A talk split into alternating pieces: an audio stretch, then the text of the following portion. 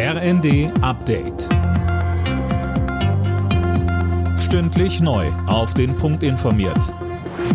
Ich bin Finn Riebesell. Guten Tag.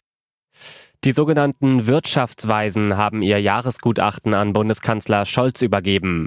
Darin sprechen sie sich unter anderem für einen höheren Spitzensteuersatz und eine Verlängerung der AKW-Laufzeiten aus, Punkte, die die Bundesregierung bisher nicht plant. Die Vorsitzende des Rates, Monika Schnitzer, sagte, Ich freue mich, dass es uns in diesem Jahr zum ersten Mal seit langem gelungen ist, ein Gutachten ganz ohne Minderheitsvoten vorzulegen.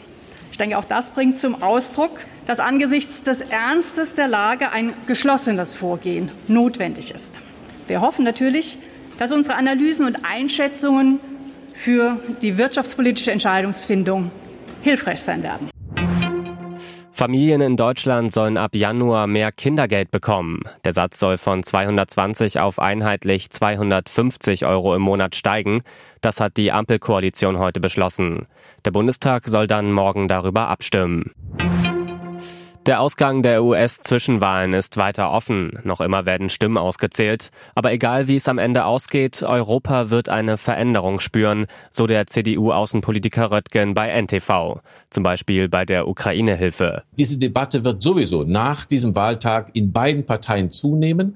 Und wir Deutsche vor allen Dingen müssen uns darauf einstellen, und sollten jetzt damit beginnen, dass wir mehr Verantwortung übernehmen, mehr Geld ausgeben, mehr militärische Unterstützung leisten müssen.